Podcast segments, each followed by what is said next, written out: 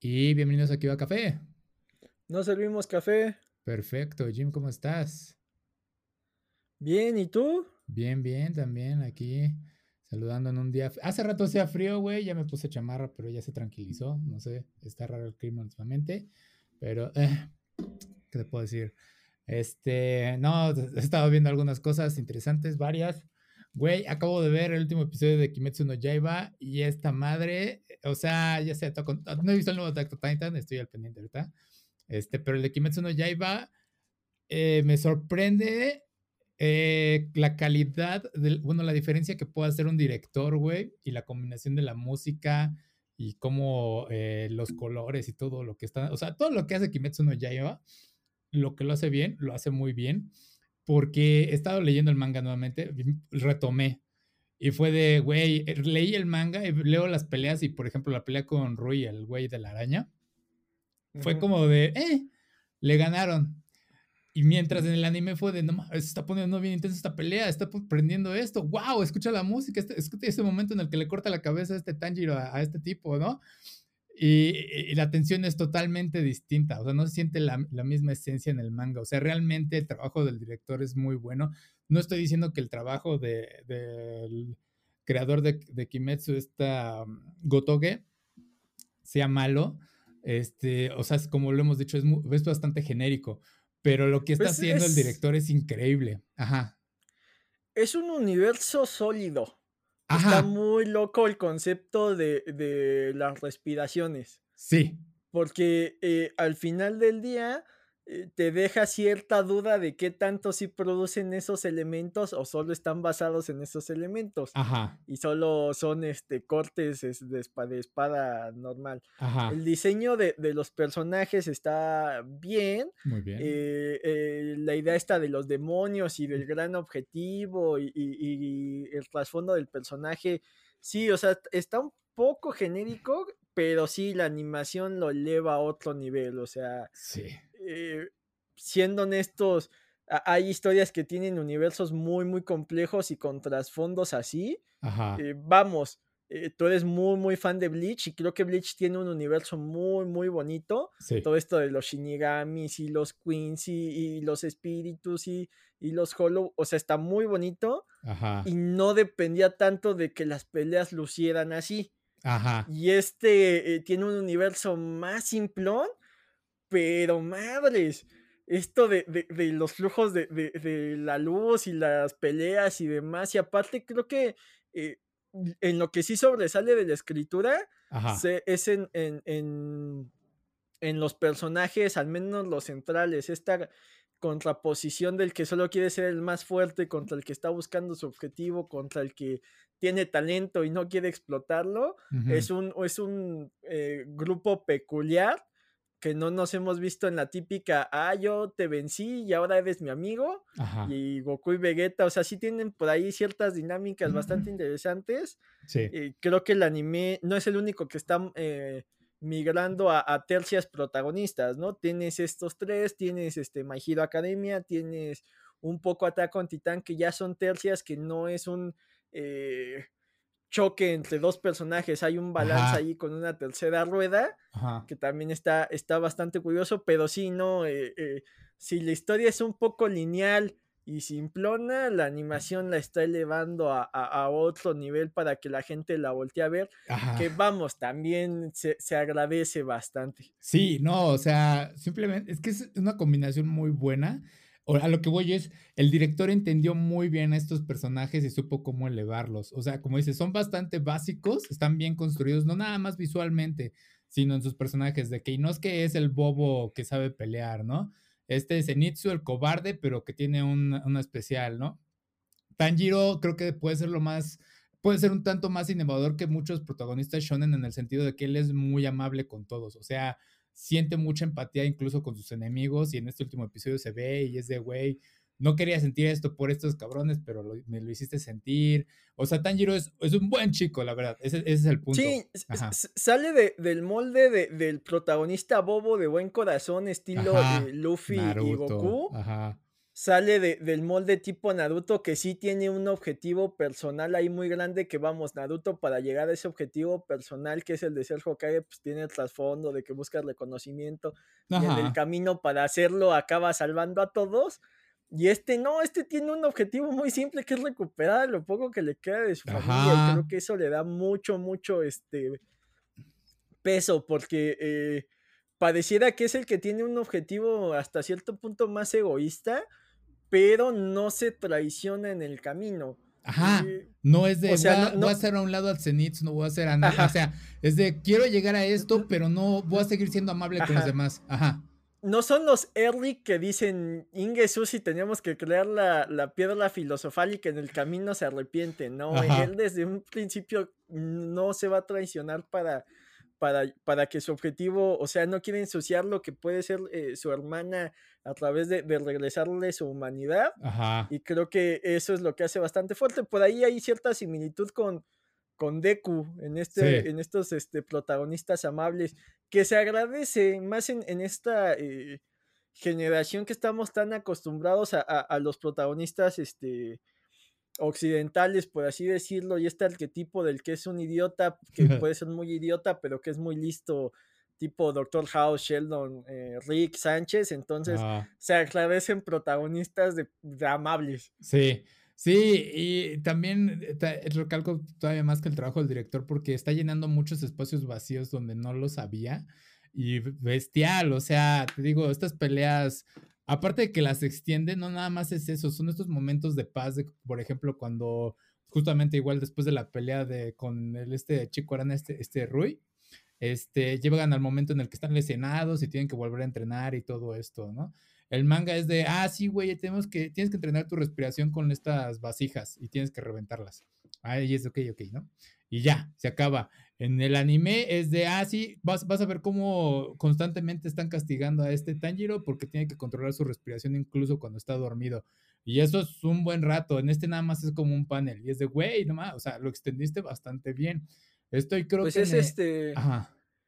Lo, lo, que muchas veces le recriminaban a One Piece, ¿no? Que es relleno, que no debía ser relleno, pero pues acá como tampoco la historia te da tantos trasfondos, pues se agradece que profundicen un poquitín más. Pero por ejemplo, en el caso de One Piece, sí ponen muchos paneles estáticos, muchos de tensión de, ah, ah, ah, ¿no? Y que Metsuno Yaiba es de, güey, los estoy poniendo a hacer algo, algo estúpido, pero estoy este, alargando más el episodio. No, pero también es, es, por la forma en que se entrega. O sea, si, si Kimetsu tuviera que ir alcanzando al, al anime semana, al manga semana con semana, no les da la vida para este nivel de, de, eh, y esta calidad de, animación y se agradece que, que ya hayan encontrado esta fórmula de vámonos por temporadas y el producto va a tener una calidad impresionante y, y, el público va a seguir fiel, no necesita que cada semana se los estemos dando y creo que eh, vamos, haciendo una comparación, porque ayer vi un, episodio ahí en Comedy Central, esta eh, rescata, tiene digamos que de innovación, la locura de, las peleas y la animación que se ve a otro nivel, pero respeta el género cuando se va la comedia y estas reacciones exageradas, o sea, no reinventa la rueda, ¿no?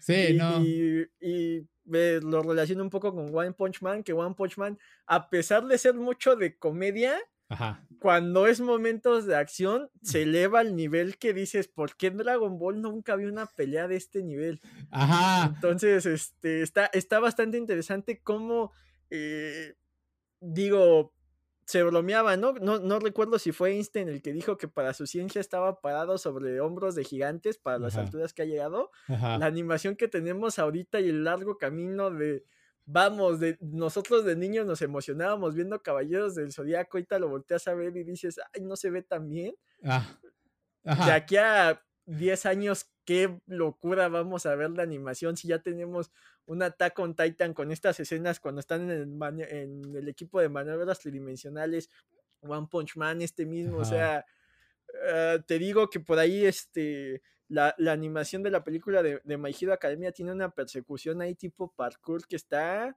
bellísima. Entonces, ¿cuál, cuál, cuál? ¿Para dónde va?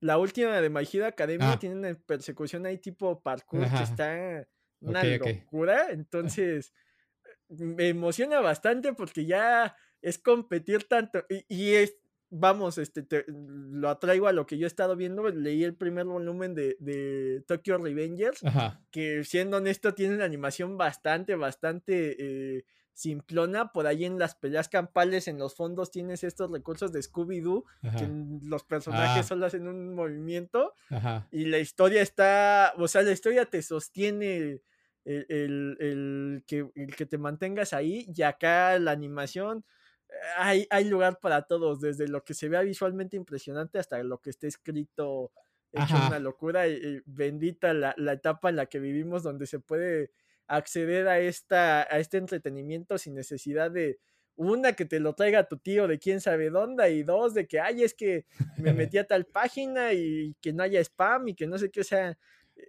podemos adquirir muchas cosas ya de manera legal y, y, con toda la facilidad del mundo. Está, Estamos en una época privilegiada del entretenimiento. Sí, no, es que, güey, si ves el último, bueno, el pasado de Kimetsu no Yaiba, te dejas, o sea, lo, vi tres veces, güey, el episodio, nada más porque dije, güey, está increíble, o sea, algo que tiene, y es cierto, o sea, normalmente alargando estas escenas, como dices, eh, comparando con Tokyo Revengers, o sea, las peleas son simplonas también en Kimetsu no Yaiba en el manga.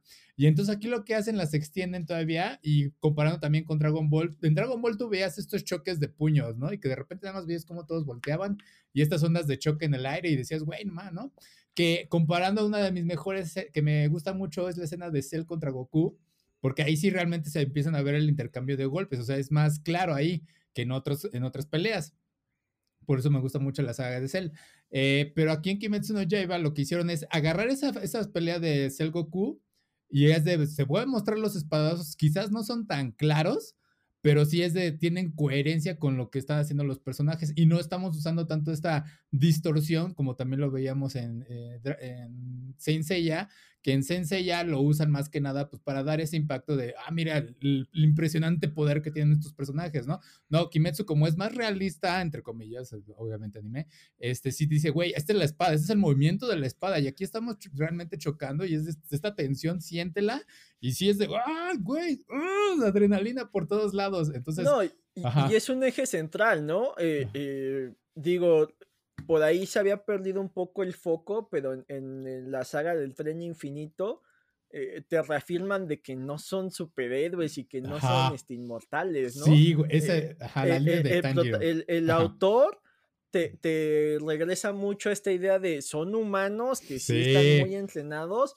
pero eh, nunca van a estar al nivel de los demonios que pueden vivir N cantidad de años y pueden seguir estrenando hasta el fin de, de, su, de los tiempos, ¿no? Entonces, eh, sí tratan de mantenerlo a que va a llegar un momento en que ya no va a haber power up sacados de la manga y que hasta ahí va a dar el nivel que tiene, ¿no? Entonces eso también está bastante interesante cómo va a resolver de ahí en adelante. Sí, que ahorita ya están entrando más en el que onda con el pasado de Tanjiro, o sea, que oculta eh, su power up, el que tiene que tener todo protagonista shonen, pero no se ve así como de forzado de, güey, esto me va a salvar, sino la está sufriendo, güey. Y es de, güey, no mames, estos güeyes terminan, o sea, si en One Piece terminaban mal y decías, ah, güey, Naruto, que siempre decían, terminan en la enfermería y todo, estos güeyes terminan realmente mal.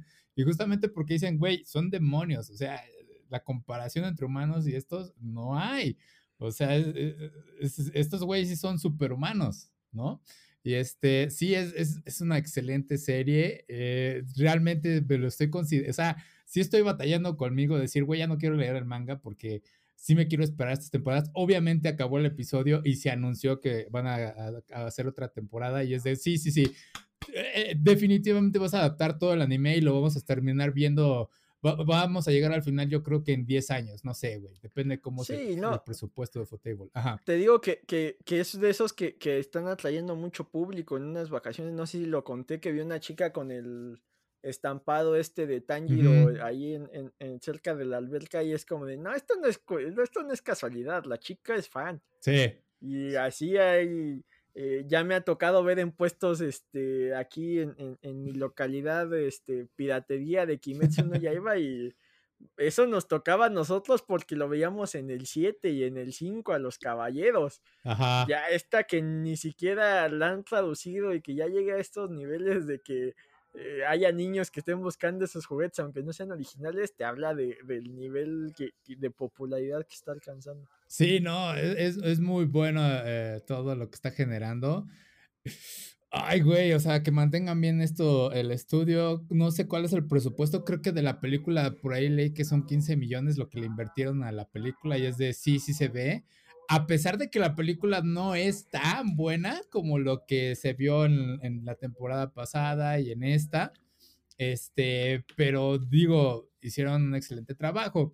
Eh, güey, tiene de todo Kimetsu. O sea, eso es lo la frase de sencillo es mejor. O sea, si puedes lograr eh, conseguir todos estos puntos básicos y combinarlos bien y explotarlos, vas a tener un buen trabajo.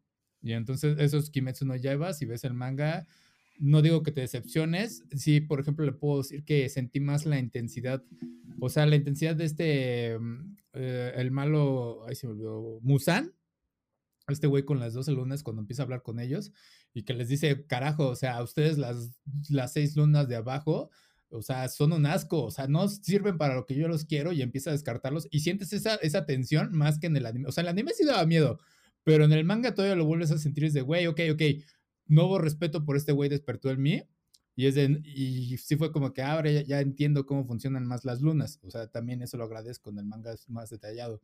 Entonces, sí, eh, colores nuevamente quiero resaltar. El anime lo hace mucho mejor que en el manga.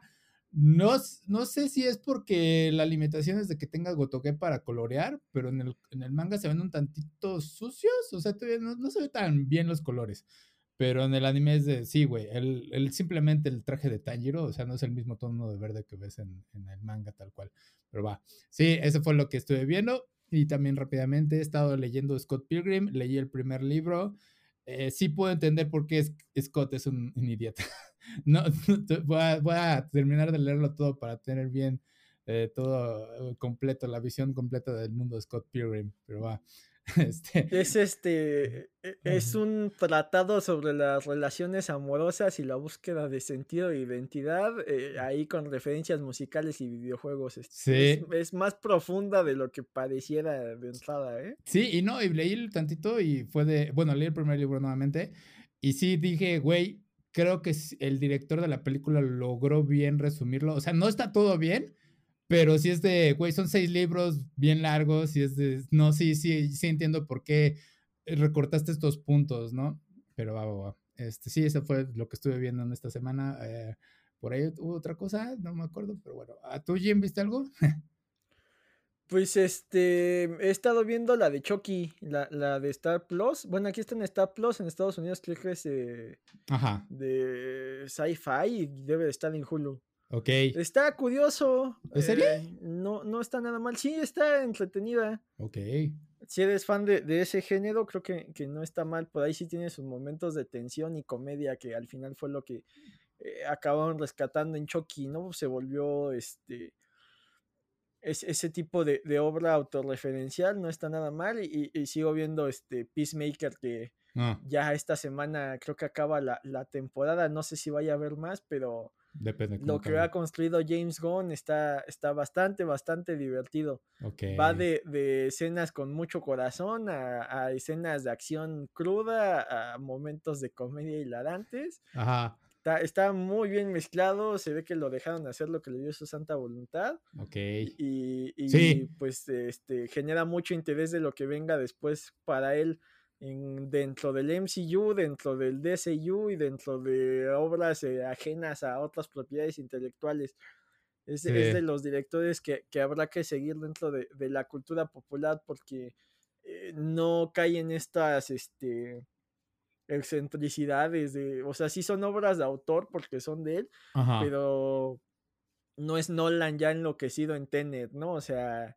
Él como que tiene este balance de te voy a meter buena música, referencias a la cultura pop, eh, diversión y personajes entrañables. Entonces, este, está pintando bastante, bastante bien. Ok, sí, eh, la voy a ver ahora que termine. Sí, ya me llamó la atención después de lo que dijiste con el baile y que tiene algo que ver la entrada con todas las series y luego me lo voy a aventar. ¿Serían seis episodios los que tendría Peacemaker? Creo que ocho. A 8, ok. Dos más que, las de Marvel, si no me equivoco. Ok, va, va, va. Sí, sí. Y creo que eso te, te, O sea, está chido porque las de Marvel sí está muy definido. Dos de intro, dos de desarrollo, dos de eh, conclusión. Sí. Y acá, este, pues, hay un poco más de, arcos y, de desarrollos ahí. Ok. Está, bastante, bastante bien, bien, bien hecha y muy divertida. Y más que este. Eh, es un recordatorio a los fans de DC que no todo tiene que ser el Batman de Frank Miller, no todo tiene que ser obscuridad, porque a veces este, se encasillan mucho en ese Batman, ni siquiera en el Batman en general, sino solo en ese. Y pues eh, tienes a los titanes de Mark eh, Wolfman y de George Pérez, tienes el Superman que te escribió Alan Moore, tienes el, eh, mm, las historias de Flash, o sea, el universo de DC es muy extenso y tienes desde historias sombrías hasta personajes cínicos, hasta personajes graciosos. Y, qué bueno que, se les dé eh, visión a, más personajes, que se les dé foco y no todo sea este el Batman de Nolan y los fans quejándose de por qué no estamos viendo el Batman de Nolan. Ok, ok.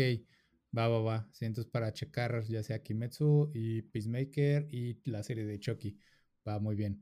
Bueno, entonces eso fue lo que hicimos esta semana. Eh, para ahora sí comenzar con las, las notas. Eh, yo creo que saltamos mejor directo a lo que sucedió en el Nintendo Direct. Eh, estuvo entretenido, la verdad. No voy a decir uno de los mejores Nintendo Direct, pero sí es como que recalcando qué es lo que hace divertido a Nintendo. Muchos de los juegos que salieron se ven bastante divertidos y algunos parecen perturbadores, en especial Kirby and the Forgotten Land, esa, esa transformación nueva en, absorber al carro, no fue como que también recibida por los fans de Kirby, fue como que, ah, ok, ¿qué, qué demonios con esta transformación? Eh, si es material del que están hechas las pesadillas, ¿no? Y algo que puede ir a un lado muy oscuro de por no decir el chiste de cuando él, ella te dice, no es mi primera vez, ¿no? Y es de, ah, shit. Este, no, es, yo creo que la del carro es la más traumática. Eh, simplemente porque pues no es, no completa, es como, ¿cómo Kirby usaría el carro? ¿De esta forma o de esta forma? ¿no? Y fue la forma más traumática. Eh, la máquina expendedora sí se ve bien, eh, uno que es un foco y otro que es el trampolín, pues todavía se ven coquetos, pero sí, el carro creo que es la más perturbadora de todas ellas. ¿Viste algo en el Nintendo Direct que llamara tu atención? Sí, bueno, eh, retomando esto de, de, Kirby, creo que eh, Nintendo migró los plataformeros a este estilo Mario 64. Este, yo el que jugué un poquito más fue el del Switch, el Odyssey. Y no me acaban de enamorar de esos plataformeros en 3D. Siento que ni si, no tienen el reto que, que tienen del 2D. Y eso de explorar a mí se me hace muy, muy cansado. Ok, o sea, creo que pasan muchas horas sin saber a dónde ir. O intentando buscar ciertos ítems y eh, no son mi estilo de juego. Entonces, este de Kirby, eh, los plataformeros en 2D me, fascinan, estos no, no, me acaban de enamorar. Y creo que, eh, como dices, fue Nintendo diciéndote por qué son Nintendo. Hubo mezcla de cosas nuevas como el de Kirby con cosas viejas, ¿no? Y, y, no solo viejas, sino que van a extender este propiedades que ya tenían años que no tocaban. A mí me llamó mucho la atención que anunciaron una cantidad de pistas para el kart impresionante, ¿no? No, no, no queda muy claro si va a ser a través de DLCs, mm. si tienes que pasar eh, pagar pases de temporada o cómo va a funcionar, pero sí hay mucho material nuevo para Mario Kart que no habían tocado, entonces está chido. Y eh, reviven entre comillas, un par de franquicias bastante olvidadas, ¿no? El Wii Sports. Ajá. Que eh, creo que era lo más llamativo de, del Wii. Ajá. Sí, sí te divertías jugando el de tenis y el de, y el de golf. Sí. Eran bastante divertidos. Yo me divertía con, con el de box y el, de béisbol también. Sí. Pasabas un buen rato ahí intentando batear. Era diversión familiar. Ajá. Ajá. Y por otro lado, este, el Mario Strikers, que a mí no me tocó, pero sí. Eh, muchos, muchos fans este, lucían bastante, bastante emocionados porque regresaba este juego, ¿no? Por ahí se le dio seguimiento al Mario Tennis, se le dio seguimiento creo que al Mario Golf y este estaba ahí olvidado, pero si no me equivoco, en el GameCube fue de, las propiedades de Nintendo que más este, de los fans generaron, ¿no? Sí, pues sí, era de los pocos juegos deportivos distintos al tenis y todo eso. Es que era ver a Mario peleando usando superpoderes. O sea, era un FIFA Street con los personajes de Mario, ¿no? Y superpoderes. Entonces, por eso estaba cagado. Y sí, volverlo de vuelta está interesante. Sí, fue una sorpresa. Está cagado porque parece que el tema de este Nintendo Direct fueron como que los juegos deportivos. O sea, está el Switch Sports y como dices, eres bastante divertido. Yo creo que fue un fenómeno en su momento para el Wii. Fue uno de los juegos más vendidos, el Wii Sports. O sea, lo juegan todas las edades, los jugaban viejitos y todo. O sea, había abuelos que aprendían a cómo lanzar la chuza y dominaban el sistema de, ah, ya sé cómo sacar chuza en este juego. Y se entretenía, digo, qué padre. Ajá. Y además era de los que te justificaba el Wii Mode, ¿no? Porque, eh, vamos, había mucha resistencia del control tradicional a este de movimiento y decías, es que no le veo tanto sentido y creo que este y, los celdas eran los que mejor lo aprovechaban porque sí tenías que hacer ciertos movimientos.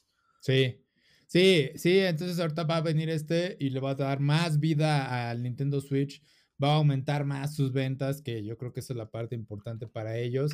Es más con esta parte de que ahora ya, como el Switch, digo, los Joy-Con son más sensibles para el movimiento ahora que ya le van a poner esta banda para la pierna y todo eso, pues vamos a ver más gente rompiendo sus pantallas. este, estaba pensando, güey, pues creo que una pantalla puede aguantar un Joy-Con. dije, ah, no es cierto. O sea, también se redujeron el tamaño de las pantallas, entonces se mantiene equilibrado todo esto. también que iba a decir, cagado, bueno, no se mencionó mucho, pero creo que es importante. También están sacando el juego de MLB The Show, no me acuerdo qué versión, la 2022 creo, de béisbol y nada más lo menciono porque, según yo, era como que de estos exclusivos de PlayStation, que Sony tenía la licencia sobre justamente ello, porque pues básicamente el béisbol es uno de los deportes favoritos de allá de Japón. Entonces, traerlo al Switch es como, tiene sentido para Japón y por ello es que aquí en, en eh, Occidente pues es de, eh, qué raro que lo hayan hecho un comercial para ello, pero bueno, o sea, más que nada es por ello. Ajá. Y, y eh, hay que ver qué difusión le dan porque, eh, seamos honestos, tú vas a una tienda de juegos que podría ser mi referencia y aquí en México hay una gran parte de la población, yo creo que el béisbol ha de ser como que el segundo o el tercer deporte más querido. Ajá. Eh, y realmente vas a una tienda de juegos y te encuentras el FIFA eh, mil veces, ¿no? Ajá. Los Maiden por ahí y ya como en tercer lugar los de la NBA, pero los de béisbol no suelen tener tanta difusión. No sé qué tan divertido sea jugarlos, ¿no? Pero eh, ahora que lo mencionas, recuerdo que en el Play llegué a jugar algún Maiden y recuerdo que llegué a jugar alguno del NBA, pero de béisbol más allá del Wii Sports, no, no, no, no viene así ninguna referencia de videojuegos de béisbol y que Nintendo le esté dando ese, ese punch, pues está, está bastante llamativo. Sí, no, yo sí jugué uno en PlayStation y de hecho gracias a ese juego fue que aprendí las reglas básicas del béisbol. Entonces, sí, eh, pues algo saqué de ahí. O sea, aprendí lo que es un foul, un strike, un out y todo ese tipo de cosas. Y fue de qué cagado, güey. O sea, me los aprendí muy sencillo. Hombre, geek que se respete, se sabe las reglas de los deportes por dos cosas: videojuegos o los cortos de Goofy, donde te explicaban este, cómo funcionaban los juegos. Sí, sí, sí, sí, tienes razón, los de Goofy también eran buenos. Sí, sí no, en, en, mi caso que no tuve un padre ahí que me dijera, ah, mira, este se juega así, y este es un foul, y este es un combo, y este fue esas dos. Sí, no, mi papá sí era, sí jugaba béisbol, pero realmente no platicábamos mucho de ello, porque pues ahora sí que era más el fútbol en ese tiempo. Y tengo, tiene un conocido que todavía sigue jugando, bueno, le gusta mucho el béisbol y su hijo lo ha adoctrinado a estar jugando béisbol y le quitó el, las ganas de jugar fútbol, eso ya son traumas de infancia de ella, pero bueno, este... Cuestión de gustos. sí, pero digo, no le infundes eso a tu hijo a la fuerza, este, bueno, este, entonces sí, eh, pasó eso y también qué otra cosa fue interesante. Ah, anunciaron el Earthbound para, eh, para que esté en el Nintendo Online. Que eso fue, también fue como que, oh, sorpresa, no lo vimos venir. Eh, también eh, lo que decías del Mario Kart viene de dos formas, según tengo entendido. Es el DLC, que es todo el pack, y rescatan pistas de juegos anteriores de Mario Kart. Y también va a venir no nada más en, el paquete de DLC, sino también puedes tenerlo si tienes el Nintendo Online. O sea, también están empujando mucho el queremos que compres la, la membresía de Nintendo Online en este caso. Y también, ¿qué otras cosas salió de juegos? Ah, el Chrono Cross, que ya, o sea, no, ya vimos que no es remake, es un remaster, obviamente, le mejoran las gráficas, según mejoran también el audio, y hacen esto de que les dan estas funciones extra para cancelar los este, encuentros aleatorios, lo cual es como que puedo verle sentido porque a veces sí era muy frustrante en, estos RPGs clásicos, ¿ok? Eh, las, las gráficas mejoradas, pues entre comillas, pues sí, los modelos los mejoraron, se ven más limpios, están bonitos, pero lo más importante es que viene Radical Dreamers, y aquellos que no están familiarizados, es que está bien cagado, porque Chrono Cross sí es técnicamente una secuela de Chrono Trigger, o sea, ahí está una pequeña línea que sí los une, pero lo, hay algo intermedio entre ellos que se llama Radical Dreamers. Y Radical Dreamers es una novela, eh, un juego novela, y nada más es puro texto y tú tienes, vas seleccionando las opciones y va avanzando la historia y todo esto, ¿no? O sea, si es viejito. Lo cagado de esto, güey, es que Radical Dreamers nada más se podía jugar en una consola que nada más estaba en los hoteles de Japón. y es de, ah, por fin lo rescatamos. Y es de, qué cagado la historia de esto de que, o sea, Chrono Cross llegó aquí al occidente y es de, ah, ok, pues jugamos esta madre, ¿no? Y de repente descubres que había Radical Dreamers y es de, ok, ¿cómo juego esto? No, no puedes, porque nada más existe en Japón y en hoteles. Y es de, ah, y es importante, pues, un poquito. Hay menciones sobre el pasado de Kid, hay menciones sobre Shala, de que salía en Chrono Trigger, eh, pero no es tan fundamental, pero sí es algo como dices, güey, ahora ya vamos a tener más claro la historia de todo este desma. Entonces, eh, ya tenemos Chrono Trigger de vuelta. No Chrono, perdón, Chrono Cross, Chrono Cross, no Chrono Trigger. Sí, quiero Chrono Trigger de vuelta. este, sí, entonces está, está cagado. ¿Algo más por mencionar del Nintendo Direct que llamara la atención, Jim? Pues no que me llame la atención, pero eh, también aprovecharon para dar un manotazo en la mesa los de Nintendo y decirte también podemos hacer cosas serias y profundas y, viene Xenoblade eh, Chronicles 3 que es este la licencia seria de Nintendo, ¿no? Sí aparecen en el Smash, pero eh, vamos, Zelda tiene este detalle de nostalgia que es este, lo pueden jugar los más chicos o los más grandes y no importa y Xenoblade ya tiene historias más profundas y más elaboradas como para otro público, no tanto para el que Nintendo nos tiene acostumbrados y es una forma de, eh, si te gustan los RPGs, no todos son los Final Fantasy, voltea a, acá Nintendo también te podemos ofrecer cosas, entonces eh, fue variado, ¿no? Desde regresar a la nostalgia con, con, los Strikers, con el que mencionas, con este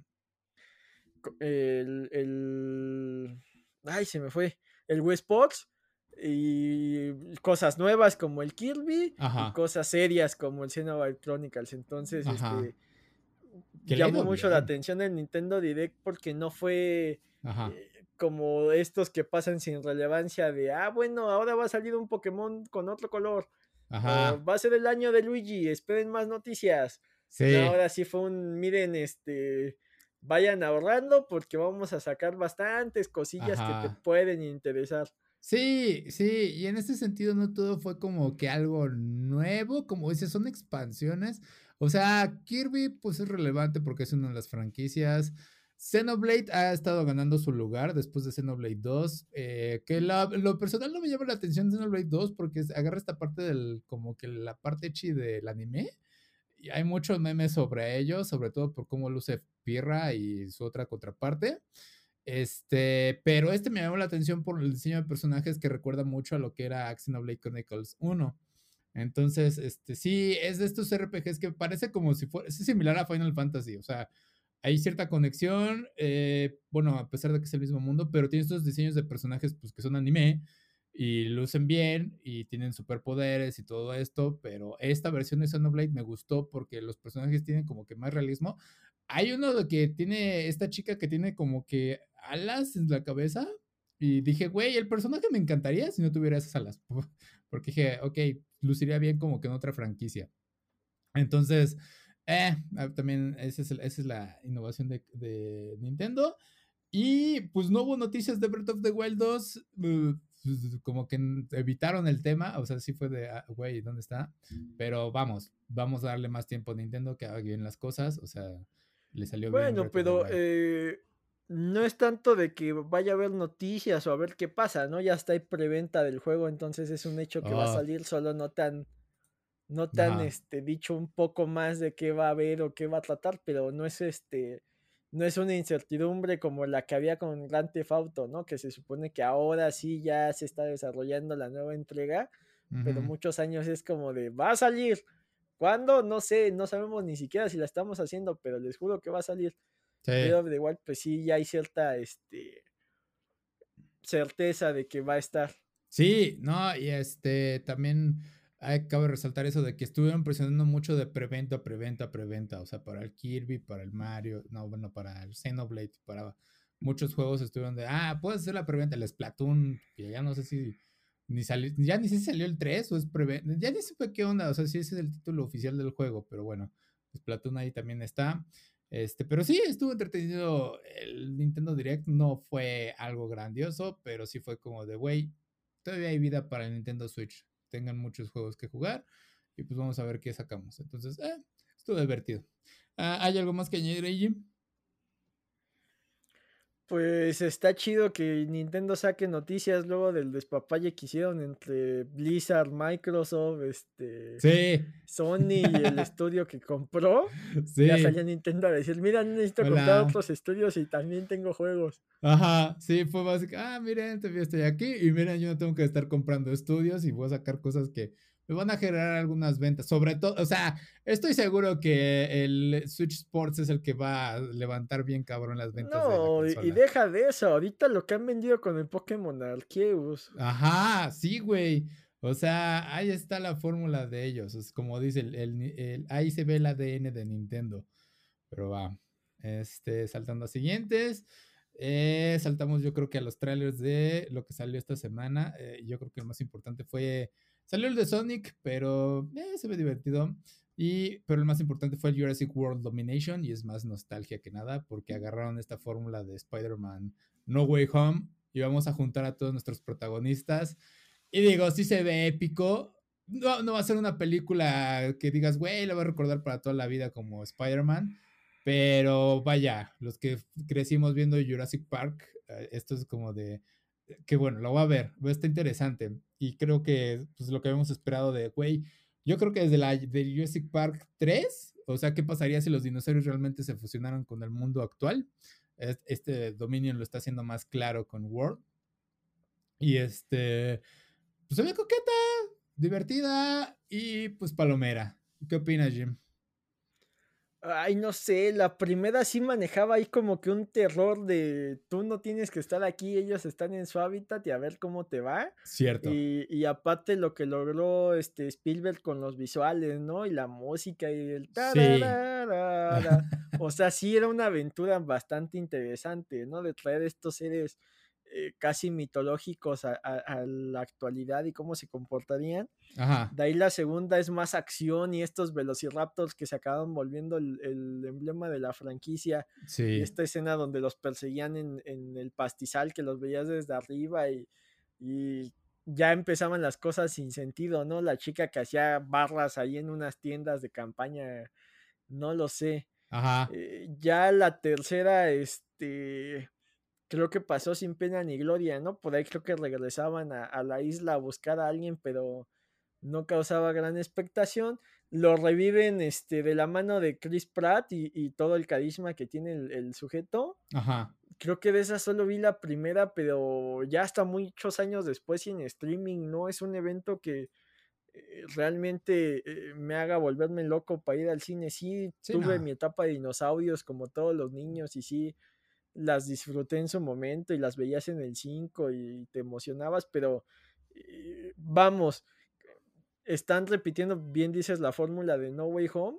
Y sí, hay mucha gente que le causó mucha nostalgia, pero no siento que sea, o sea, al menos no siento que para mí sea una que debo ver. Te digo, no he visto la que va antes de esta. Por ahí vi que sale Jeff Goldblum, pero no es así como de, ay, es que eh, las he visto todas y tengo playeras y soy muy fan, es como de, ah, o sea, qué chido para los que sí. Ajá. Pero, este, ya tiene rato que Jurassic Park es una película más, siendo honesto. O sea, sí hay muchos fans, pero no, no te ha pasado que, ay, es que eh, se vuelvan fenómenos culturales, ¿no? O sea, bajita la mano el impacto que ha tenido Infinity War, el impacto que tuvo este Liber en el Snyder Cut, el impacto que tuvo de Mandalorian. Digo, la mitad son propiedades de Disney, pero sí son fenómenos que todo el mundo se vuelve loco y todo el mundo quiere ver y esta mm, creo que no lo han logrado, ¿no? Y, va en función de que la calidad de las películas, este, pues sí ha ido decrementando. Sí, es que está raro de Jurassic porque es como esta franquicia que es de es buena, va lo aseguro, va lo aseguro, ¿no? Va lo aseguro, perdón. Eh, este, porque por ejemplo, está la serie de la Terminator, la franquicia, y sacan películas de Terminator y es de, ay, güey, pues, eh, solo los fans más hardcore del lore de todo lo que sigue Terminator. Y tenemos este, grandes franquicias como fue, eh, bueno, lo que ahorita ya está de Marvel, como dices. Y Jurassic Park está en este punto medio en el que, güey, pues la voy a ver porque pues más que nada es la nostalgia y no tengo que pensar mucho en la historia de, como Terminator de viaje en el tiempo y todo eso. Es nada más de, güey, sí, revivieron dinosaurios a partir de un mosquito que estaba atrapado en ámbar y bueno, se volvió loca la cosa, ¿no? Y es de, ah, ahora llegan los dinosaurios al mundo real. Ajá. Creo que el problema es que no le han dado un tono que haga que, sus fans sean muy fans, sino que han intentado que le guste a todos y pues eso evita que, que, tenga fans de hueso colorado. O sea, sí los hay, pero vamos, o sea, eh, te digo, Chucky, la primera era de terror y luego dijeron, ah, vamos a mezclarlo con comedia y funcionó de tal forma, o sea, encontraron su fórmula. Sí. Porque se dieron cuenta de que un muñeco matando, pues es algo que da risa, ¿no? O sea, por más serio que sea, cuando ves que va caminando, no sé si sea un niño o un enano el que lo te acaba dando cierta risa y dices, bueno, vamos a explotar esto. ya eh, que creces, güey, es como de, ah, ya, ya Las de Marvel, ajá, las de Marvel tienen cierto tono, ¿no? Ajá. Y acá las de Jurassic Park, el tono de la primera que logra Spielberg como entre suspenso, terror, está fantástico. Sí. Y ahí ya no supieron dar un tono similar. O sea, cada vez eran monstruos más grandes y, y ya eh, creo que, las mejores escenas de la primera es cuando tienes a los, a los velociraptors tan cerca y es más íntimo. Güey, no eh, es. No es esta bestia enorme destruyendo a mil personas que pues, te van en madre mil personas en el cine. Ah, hay este niño que ya me dijeron que es muy fan y, factor niño en peligro, más el factor de que es muy fan de los dinosaurios y que sabe mucho y que no sé qué, y que lo estén persiguiendo en la cocina y que realmente vea su cara de terror de uno solo. Sí. Vale más que en, que en estas nuevas de Chris Pratt cuando se vuelven locos en el parque y que ves que vuelan y se llevan gente, dices, ah, qué loco.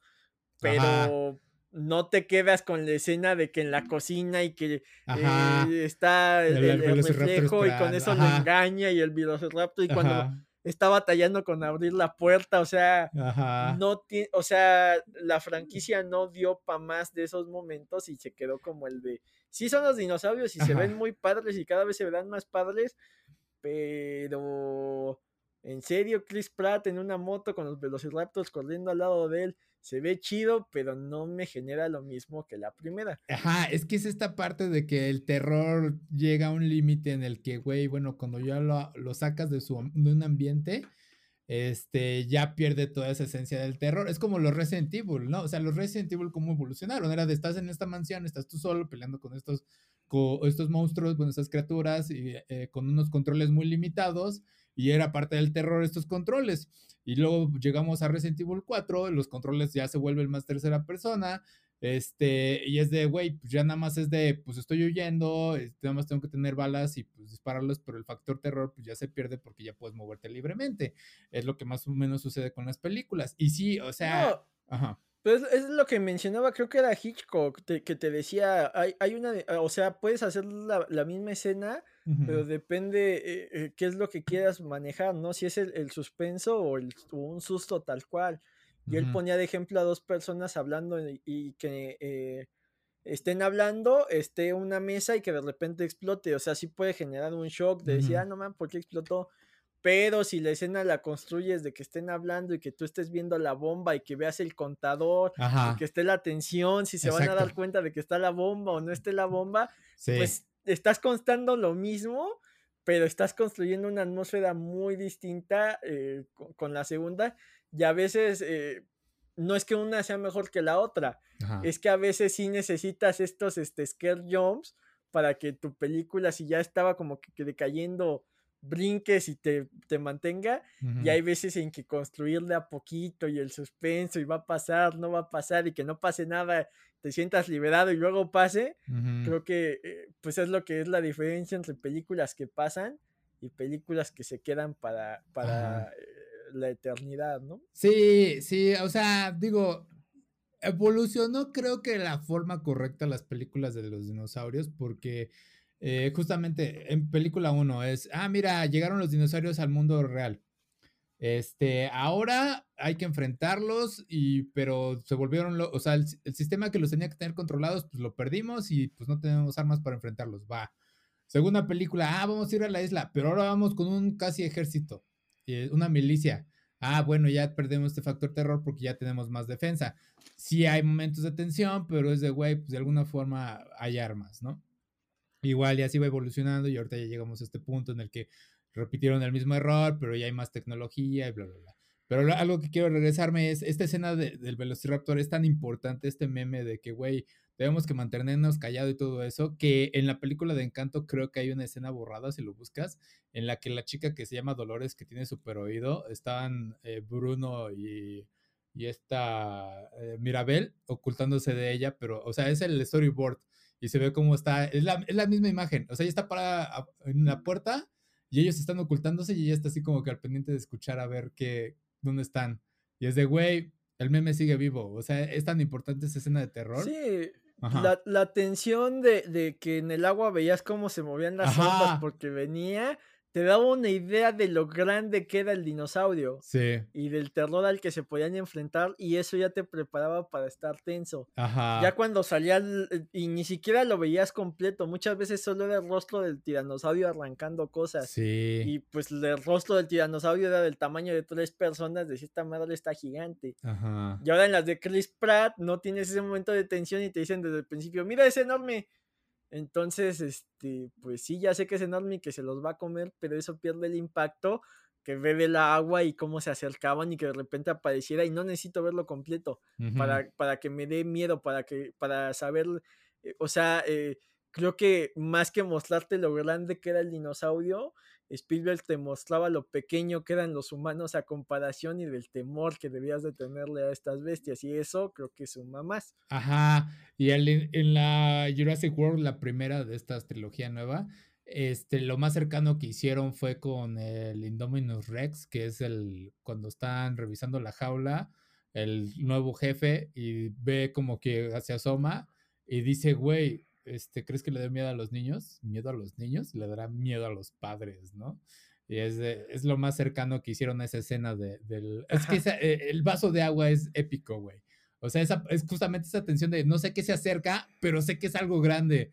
Y este, y... Que no tiene sentido que haya una puerta para que el dinosaurio salga de ese hábitat, pero bueno. Ajá, es de, güey, ¿por qué chingados? O sea, yo sé que si le quieres dar cuidado médico veterinario para lo, que sea para esos reptiles, no necesitas sacarlo, chingados, hazlo ahí dentro, pero bueno, este sí, o sea, tiene esa falta de lógica, pero como dices, dijiste al inicio, apela a todo esto de la fantasía de los niños que les gustan los dinosaurios, a los adultos también, adultos también les siguen gustando los dinosaurios y a identificar a cada uno de ellos. Y digo, está muy padre que lo esté retomando, este, parece ser que ya va a ser el final de Jurassic Park. Es, creo que es como que esta parte de ya, envejecieron muy bien estos, estos este, actores, usémoslo antes de que suceda algo y ya cerremos bien esta franquicia. está muy bien, qué bueno que lo están recuperando. Darles un cierre. Es esto que están haciendo también con Ghost, Ghostbusters, lo hicieron. Este, y no me acuerdo qué otra franquicia que también fue de usemos a los actores. Ah, bueno, pues Star Wars también fue también de los primeros de güey, aquí está Mark Hamill, viejo. Eh, también, o sea, este, ah, cerremos Star Wars. Este, ¿algo más que añadir ahí, Jim? Pues ya empieza a agotarse este eh, recurso de, la nostalgia. No sé a qué más le puedan rascar nostalgia. Matrix ya lo hizo. Ajá. Y, pues, este, a ver qué empieza a haber nostalgia en el futuro, ¿no? Ajá. nos toca a nosotros ver un, un reboot de Stranger Things donde el terror en vez de los 80 sea los 2000 y ahora vemos a, ah. a los niños de adultos, ¿no? Ah, güey. Ah, oh, eso sí me dolió. Stranger Things 2000, ¿no? Ah. sí, sí, sí, sí. Muy bien. Este, eh, del último, güey, creo que lo único que me arrepentí de la de juguetes y todo eso que salió de Jurassic World de no haber adquirido fue la máscara de, dinosaurio de T-Rex. Estaba cagada. Era como la de Chewbacca, el meme de Chewbacca que salió. Este, pero la de dinosaurio estaba cagada. Nada más por el perro, porque hay una se la ponen un perro y el perro se ve gracioso. Nada más por eso. Me gustaba la mascarita. Este, bueno, ya si quieres saltamos a, lo siguiente. Em, ay, güey. Eh, ¿Se podría cancelar la serie de Halo? tal vez. Eh, no sé, ¿viste el tráiler de la serie de Halo, güey? No creo, es que no fue, es como que más para Vi un pedacito, no, no se veía nada mal, ¿no? No. Eh, si no me equivoco mucho del lore de Halo, es que Master Chief es una especie de Captain America, ¿no? Es como que el soldado perfecto que... Eh, Ahí sí pudieron... Está destinado a acabar con, todas las guerras y, y acaba con el peso del mundo sobre sus hombros, ¿no? Sí, básicamente, como dices, ahí sí lograron eh, producir en masa la fórmula del super soldado, este, pero gracias a que hay una invasión de aliens. Em, sí, hay algo que también tengo que agregar, güey, si ves todos los temas de Halo, tienen este tema religioso, o sea, es John Halo. Eh, ¿qué, número es? ¿17? Ay, no me acuerdo, se me olvidó el nombre, pero está, está el versículo ahí de la, de la Biblia, ¿no? Este, y tienen muchos temas religiosos, especialmente la parte de los aliens. Este, sí, busca todas las referencias por todos lados. La serie sí se ve bien por todo lo que se ve el tráiler. Sí recuerda mucho a todo lo que se han visto en los trailers de, de los videojuegos. Los trailers de los videojuegos son excelentes. Y parte de ello se le debe a la música, y desde la serie, desde el primer juego. Y vamos con esto a la nota de que los compositores de la música de Halo están demandando a Microsoft porque según no les han pagado las recalías desde hace 20 años y eh, pues la demanda ha escalado al punto en el que quizás vayan a cancelar la serie, eh, según lo que el abogado de ellos está presentando. Y se me hace cagado que eh, salga en este momento. Yo creo que fue planeada, o sea, fue de, güey, lanzamos el tráiler. si lanzan el tráiler, lanzamos nuestra demanda y tiene perfecto sentido. O sea, nada más están poniendo ahí una presión de, güey, este, si no nos pagas, se va a cancelar tu serie, no va a salir nada y hasta aquí llegó todo, ¿no? O sea, tu, dinero va a estar tirado. Entonces ahorita pues van a tener que arreglar eso de volada. Eh, lo que están diciendo básicamente ellos es que pues tienen derechos sobre esta música y Microsoft aparentemente está diciendo que pues no, ellos, a ellos nada más los contrataron y que la música le pertenece a Microsoft. Entonces sí se vuelve ahí una pelea de derechos que digo está arrastrando algo producción, en este caso la serie. Eh, ¿Qué opinas de ello, Jim? Pues eso del tema religioso siempre ha estado, ¿no? Eh, es una manera muy sencilla de, adaptar cosas, ¿no? El hecho de que tu protagonista, sus iniciales sean JC para decirte que es el bueno y el elegido y el que va a traer la redención, ¿no? Superman. Como John Connor. Superman es Jesús. aunque no tiene las siglas JC, pero sí es muy común que, el héroe tenga este nombre JC. eh, vamos, pues Halo, eh, el primero viene del primer Xbox y es de una época en la que Microsoft estaba este, dando el banderazo a, lo que iban a acabar construyendo, ¿no? Ajá. Eh, Halo fue su primera gran franquicia y de ahí se casaron mucho con los shooters. Creo que eh, el shooter que, más éxito tuvieron es el, que es este, sigue siendo un shooter, pero ya en segunda persona, el, Gears. Entonces, este... Tercera. Ajá vamos, ¿qué tendrá Halo ya unos 20 años? Y es de la época en que los juegos todavía sí no, no, no llegaban a la cultura popular, ¿no? Ahorita mencionas Fortnite y, la mayoría tiene cierta referencia de lo que es, mencionas Among Us, la mayoría tiene eh, eh, Candy Crush, ¿no? O sea, ya forman parte del día a día, en Halo todavía eran... Eh, de un solo sector y, eh, iniciaba apenas, muy apenas, ya con lo que habían logrado eh, franquicias como eh, Metal Gear o, Resident Evil o, Final Fantasy, se volteaba a ver a los videojuegos como medios para contar historias. Eran, veníamos de, de, ah, bueno, te diviertes un ratito, saltas y rescatas a la princesa, recreas juegos, le disparas a zombies, pero ya te empezamos a contar una historia y creo que Halo a veces eh, por este factor competitivo se nos olvida que tiene un lore ahí bastante eh, desarrollado. Bastante. Y, mucho de lo que estos medios audiovisuales, digo, ahí viene el nombre, cuentan, pues es la música, ¿no?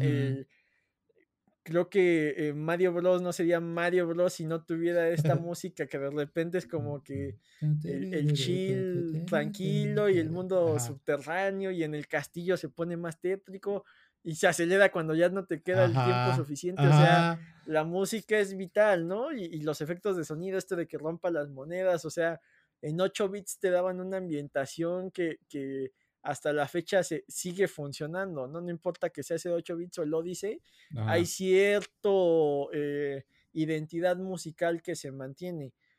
Eh, vamos, ya juegos más actuales con, más capacidad, pues te dan música más compleja y, en Halo, eh, desde las actuaciones de voz hasta, hasta la música, pues forma parte de ese lore. Y sí, eh, en la industria pues no recibían el, reconocimiento que se merecían Y, supongo que se esperaron a que llegara al mainstream para, para entablar dicha demanda. Seguramente se va a arreglar en, en tribunal, eh, eh, en, antes de llegar a tribunales y ya sea que les den una tajada ahí importante o que Bill Gates y sus abogados los desaparezcan debajo de una pila de, ah, de requisiciones legales pues ojalá y, se llegue a un acuerdo, ¿no? Muchas veces pasa esto de eh, autores que hacen algo que parece que no tiene importancia y lo venden barato y cuando llega a, dimensiones este, bíblicas eh, quieren este, recuperar una tajada y pues a veces se la merecen y a veces este, pues no te fijaste bien en lo que hiciste desde un principio. Ajá, en lo que firmaste. Sí, o sea, obviamente van a llegar a la regla y a decir, ya firma aquí, ya este, te pagamos, ya no estés pidiendo más dinero por esto, ya acabemos con esto, ¿no? Eh, pero sí, hablando de nuevamente los temas religiosos y la música, güey, si escuchas el tema, o sea, simplemente el canto, ¿qué sería? Gregórico, no sé cómo se llama este tipo de canto, suena como de iglesia, güey, la entrada, el tema de, de Halo. Y no por nada eso el meme y más entre los hombres que se pueden a cantar y que has visto bastante memes de que, güey, se encierran en el baño y todos cantando. O nada más así de, ah, pues empieza uno y el otro sigue y es decir, es, conocemos de qué hablas, ¿no? Porque aparte es el, el, el first person shooter que es de eh, marinero espacial peleando contra aliens, este, más friendly que lo que es Doom y demás. O sea, este soldado que pues todos quieren ser, ¿no? Que recuerdan tanto a a Starship Troopers, creo que se llamaba la serie. Este, mm, entonces, sí, sí, sí, eh, es épico por todos lados la música y tiene bastantes momentos buenos la música en Halo en, durante el primer juego. Este, pues es básicamente el meme y pues muchos lo, adoptaron y dijeron, güey, pues es nuestra música. Y sí, el lore de Halo se va creciendo conforme lo vas viendo. Eh, especialmente cuando ves este, los nuevos remake de los juegos eh, que salieron para PC, no me acuerdo cómo se llama, Halo Collection, algo así.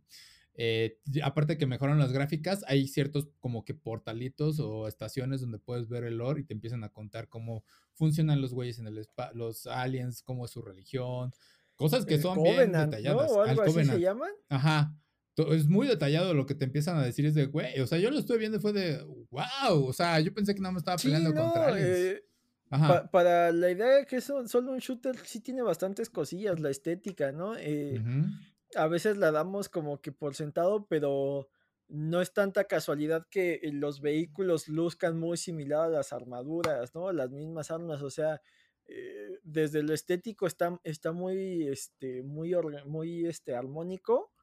Hasta la historia, digo, para lo que es, pues sí tenía, más allá del shooter de matémonos entre todos, sí tenía ciertas misiones y, y había, este, si no me, si no me recuerdo, había misiones donde había otros soldados similares a ti, tenían sus propios objetivos y los ibas cubriendo, te seguían, o sea, sí tenía un lore detallado más allá de, de, eh, ser una especie de eh, Mario Kart para Xbox, ¿no? Donde te juntabas todos en una casa a jugar retas de Halo.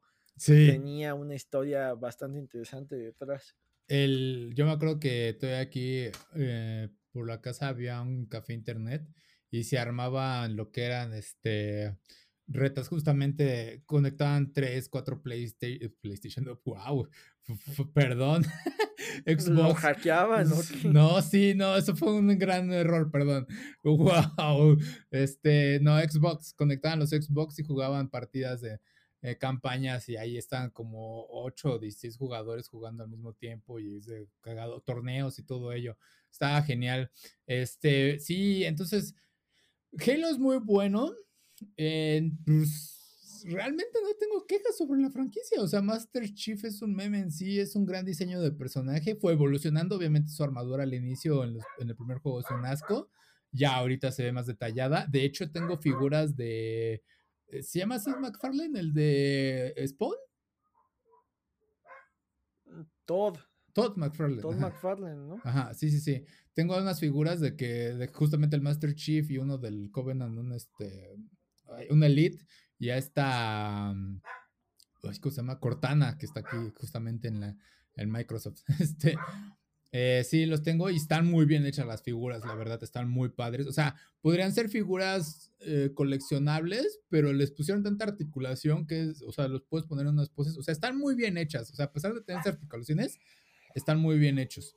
Y este, pero me quedo más también con lo mucho lo que construyen también en los trailers. Está el Halo ODST. Tiene uno de los trailers más geniales en esta parte de que te ponen este chico de que ve cómo murió. Está asistiendo al funeral de su papá que estaba en la milicia, en el, bueno, en el ejército. Y él se enlista, ves todo su entrenamiento, ves cómo llega al campo, o sea, todo el trauma que llega a suceder en el, en el campo de batalla y termina con él enterrando ahora a otros compañeros, y pero ahora con toda la cicatriz y todo eso. O sea, está, está muy interesante lo que hacen con Halo. Entonces, eh, sí, no puede perder Microsoft esta oportunidad de sacar esta serie, especialmente con lo que se ve. Eh, te digo, es, se ve muy bien comparado con estos trailers. Así es como de, vi estos trailers, me gustaría una serie de ello. Listo, 20 años después, aquí está la serie de Halo con esta, esta calidad. Y es de, güey, sí, vientos, bien por ti Microsoft. Este, ¿hay algo más que añadir, Jim?